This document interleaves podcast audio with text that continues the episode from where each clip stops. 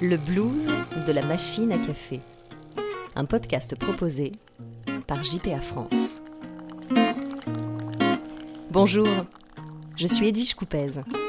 Ce podcast est dédié à tous ceux qui regrettent la machine à café du bureau, à tous ceux qui ont vu leurs habitudes de travail bouleversées, à tous ceux qui en ont marre du télétravail, à tous ceux qui se demandent à quoi vont ressembler les entreprises post-Covid.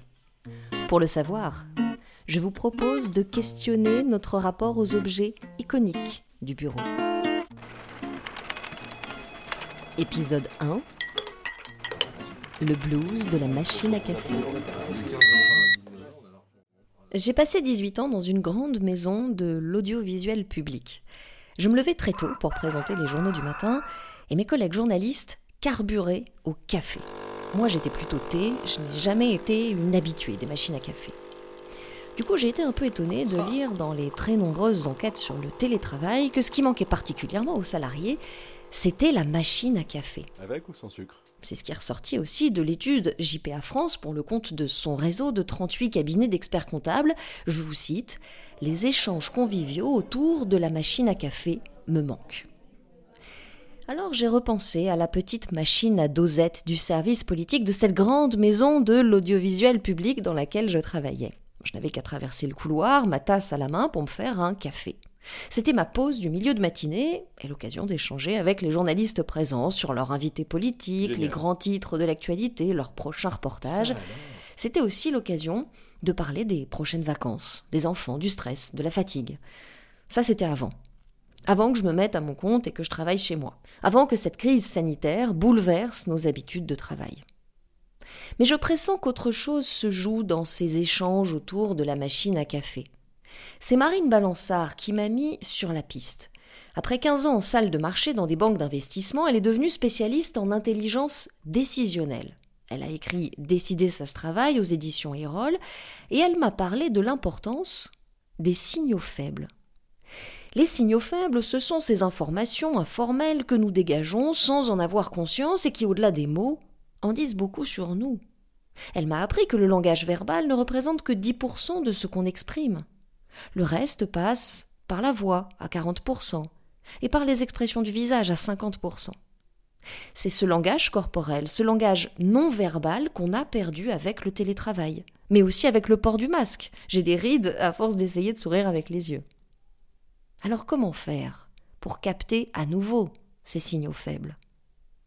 Intuitivement, de nombreux managers ont mis en place de nouveaux rendez-vous pour tenter de remplacer ces échanges informels autour de la machine à café.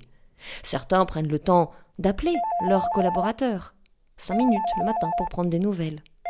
Plutôt par téléphone d'ailleurs, c'est moins intrusif qu'en visio, surtout si vous n'êtes pas encore rasé ou si votre linge sèche dans le salon.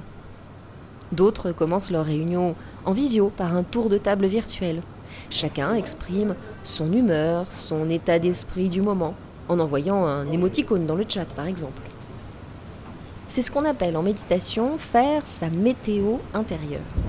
Et je conseille au manager de montrer l'exemple en partageant le premier ses émotions.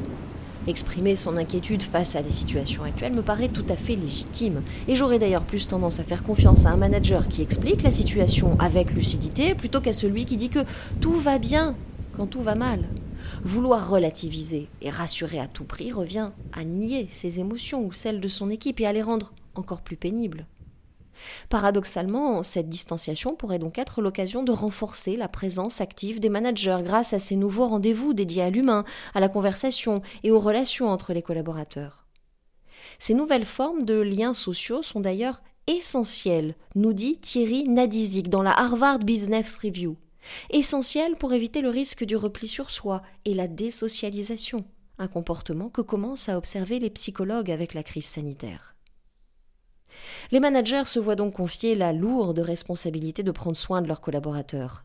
Un tsunami pour certains, une révélation pour d'autres, qui voient enfin leur capacité d'écoute, d'empathie et de bienveillance mise en avant. Des soft skills qui n'étaient pas forcément plébiscités jusqu'ici, mais qui vont rester c'est la certitude de Benoît Serre, le président de l'Association nationale des DRH. Il en est persuadé.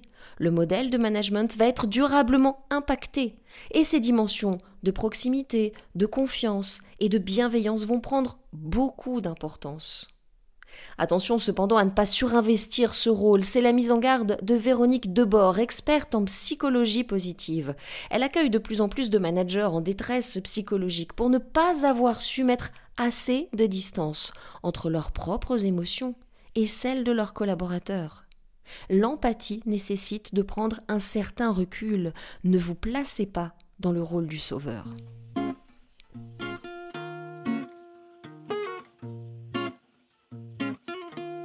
On le voit, il n'est pas simple de recréer à distance les échanges autour de la machine à café. Et pour Benoît Serre de l'Association nationale des DRH, ce manque nous rappelle soudain l'entreprise pointée du doigt pour les risques psychosociaux n'est pas qu'un lieu de souffrance, mais aussi un lieu d'échange et d'épanouissement. C'est ce qu'a réalisé Marine Balançard, la spécialiste en intelligence décisionnelle, pendant les confinements 1 et 2 Privée des interactions avec ses collègues, elle a compris que c'était ces rencontres qui la motivaient pour se lever le matin. Elle ne s'était jamais posé la question avant.